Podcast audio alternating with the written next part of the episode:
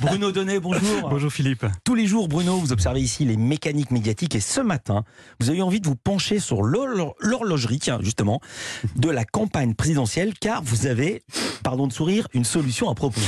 Oui, alors on vient de le dire, hein, Philippe, dans la nuit de samedi à dimanche, nous avons tous changé d'heure. Mais pour les médias audiovisuels qui souhaitent continuer à parler de politique, eh ben, le changement, c'est maintenant.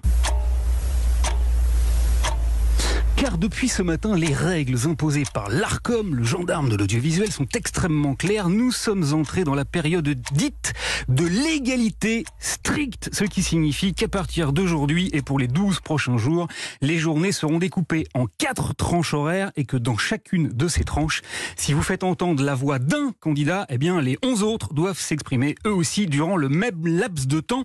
Le casse-tête horloger va donc commencer.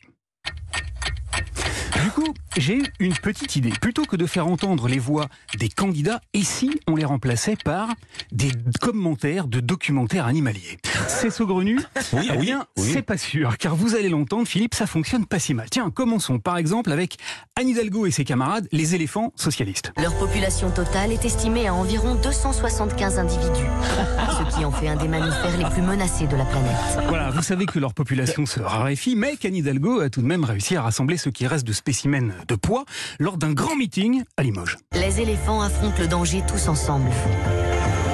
Il y a plus de 10 mètres de fond, et ils n'ont donc pas pied. Ben oui, ils ont un peu peur de, de perdre pied. Et celui qu'on a le plus remarqué, hein, celui qui a le plus les chocottes d'être entraîné par le fond, eh bien, c'est François Hollande, dont la sortie a été merveilleusement commentée. Il dresse sa petite trompe aussi haut que possible, comme un tuba. Bon, ensuite, Philippe, les sondages ont été tout particulièrement bien analysés, notamment ceux d'Emmanuel Macron, qui, paraît-il, un bon bleu torse et aurait tendance à rougir devant ses chiffres d'intention de vote. Le mâle dominant est particulièrement imposant. Il arbore aux joues des bourrelets aisément reconnaissables, appelés des disques faciaux. Toutefois, s'agissant du président euh, sortant, ce qui est le plus retenu l'attention des commentateurs, c'est son refus catégorique de débattre avec les autres candidats. Le mâle dominant mène une existence solitaire. On le reconnaît bien.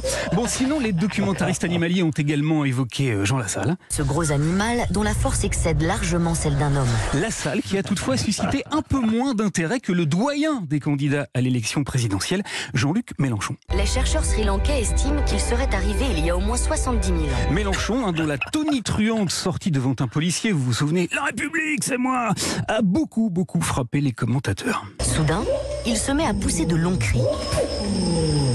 Il est également le seul à utiliser ses vocalises très spécialisées. Bon alors bien sûr, hein, il a aussi euh, beaucoup été question de la toute première visite ce week-end de Marine Le Pen aux Antilles. La chef de famille, qu'on appelle aussi matriarche, choisit où chercher la nourriture. Elle a décidé qu'il était temps d'essayer un nouveau pâturage de l'autre côté du fleuve. Mais Dingue. ce qui a été le plus commenté, Philippe, c'est bien sûr le meeting d'Éric Zemmour que les spécialistes ont comparé à un petit marsupial, le lori, et dont l'excuse qui a consisté à dire qu'il n'avait pas bien entendu ses supporters crier Macron, assassin, a été très finement éditorialisée. Se raccrocher aux branches, c'est quelque chose que le lori sait faire dès sa naissance.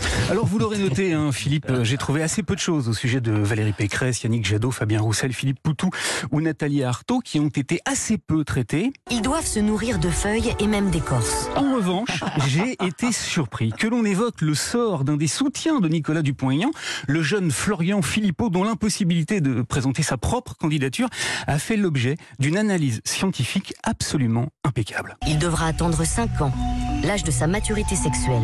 Où l'on découvre, Philippe, que le documentaire animalier peut parfaitement remettre les pendules à leur place. Merci beaucoup, Bruno Donnet. Et ils nous écoutent à l'ARCOM. C'est eux qui surveillent les horloges.